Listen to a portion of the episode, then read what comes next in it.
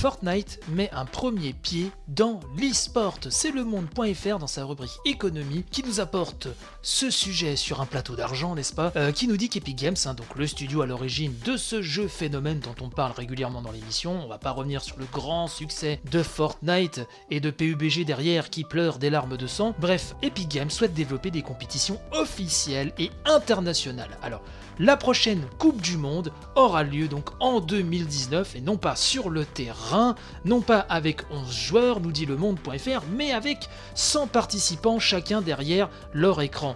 Car après avoir conquis le grand public, Fortnite veut consolider sa position chez les gamers. Le 12 juin dernier, Epic Games a annoncé qu'il doterait ses compétitions d'un montant record de 100 millions de dollars, soit 86 millions d'euros de dotation pour récompenser les meilleurs compétiteurs ça on en avait parlé, souvenez-vous, les 100 millions de dollars seront répartis entre de nombreux rendez-vous à différents niveaux de la compétition dans le monde entier, précise donc Epic Games.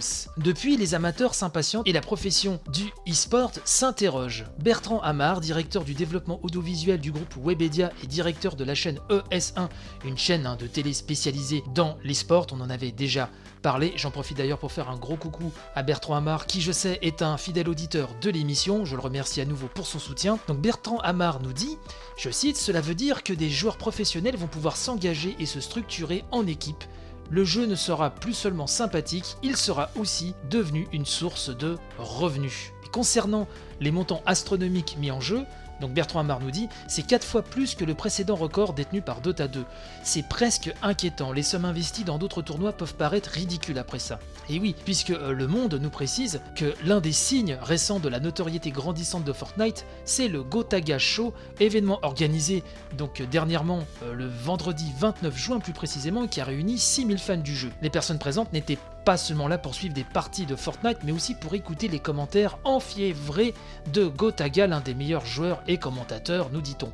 Cette star dans le milieu du jeu vidéo français a confondé Vitality, une équipe qui ne cache pas ses ambitions. Corentin dit Gotaga nous dit, je cite, On veut créer un gros truc, Vitality me fait confiance et honnêtement, si on parle d'un budget pour Fortnite, il sera à 7 chiffres. Donc ça, il l'avait déclaré au site l'équipe euh, au début du mois de juin. Il faut savoir que Vitality a notamment réussi une première levée de fonds de 2,5 millions d'euros en février afin de développer ses activités. La structure devra sûrement réitérer l'opération.